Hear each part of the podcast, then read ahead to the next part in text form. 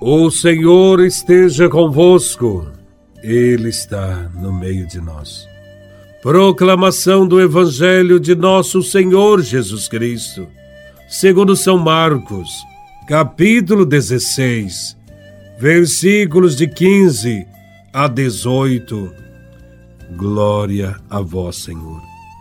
Naquele tempo, Jesus se manifestou aos onze discípulos e disse-lhes: Ide pelo mundo inteiro e anunciai o Evangelho a toda criatura. Quem crer e for batizado será salvo. Quem não crer será condenado. Os sinais que acompanharão aqueles que crerem serão estes expulsarão demônios em meu nome, falarão novas línguas, se pegarem em serpentes ou beberem algum veneno mortal, não lhes fará mal algum. Quando impuserem as mãos sobre os doentes, eles ficarão curados.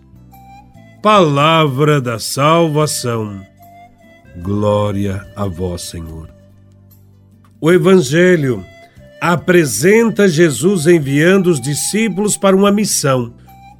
Após voltarem a Galiléia e encontrar Jesus ressuscitado, os discípulos devem começar sua missão, anunciando o Evangelho por todo o mundo, eliminando barreiras geográficas, nacionais e religiosas.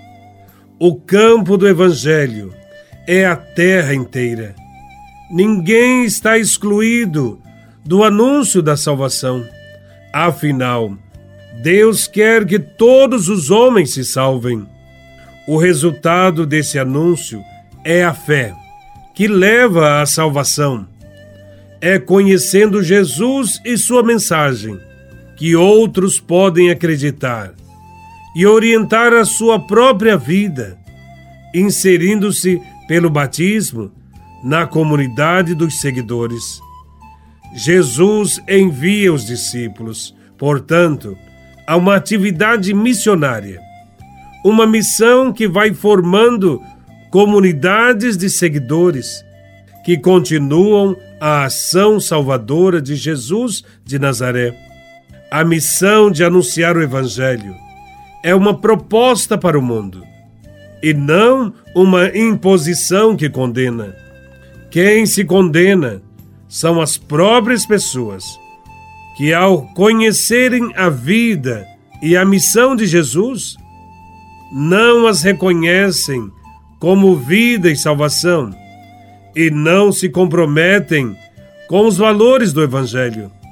Não crer, portanto, é além de ignorar, se colocar contra.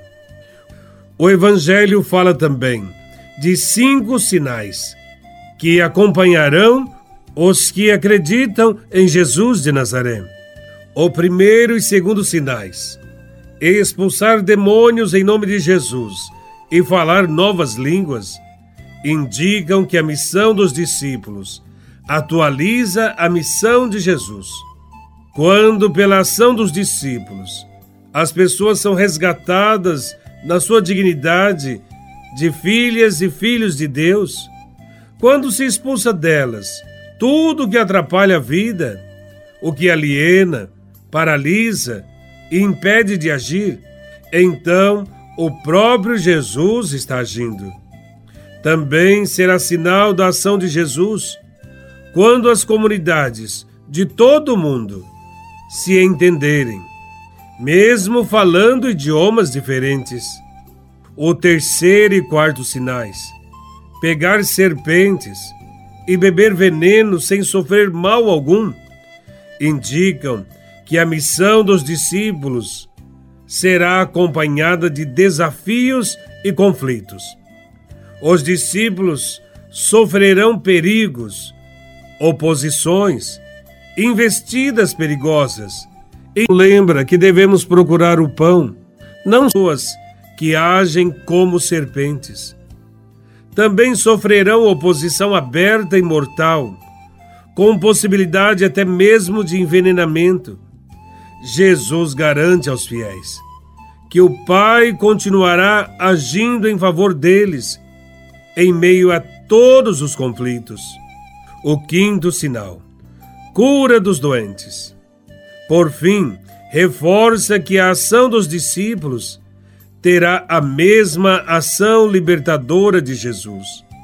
Assim como Jesus se preocupou e curou os doentes, os seguidores têm a mesma missão de trabalhar para ajudar a todos em sua saúde física e psíquica, agindo sempre a favor de estruturas que favorecem a vida e a dignidade do ser humano.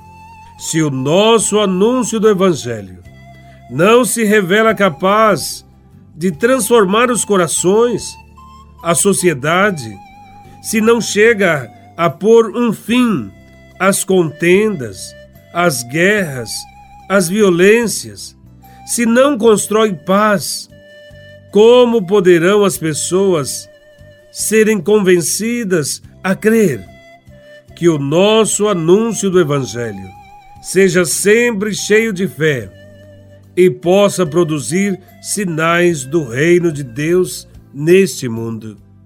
Louvado seja nosso Senhor Jesus Cristo, para sempre seja louvado.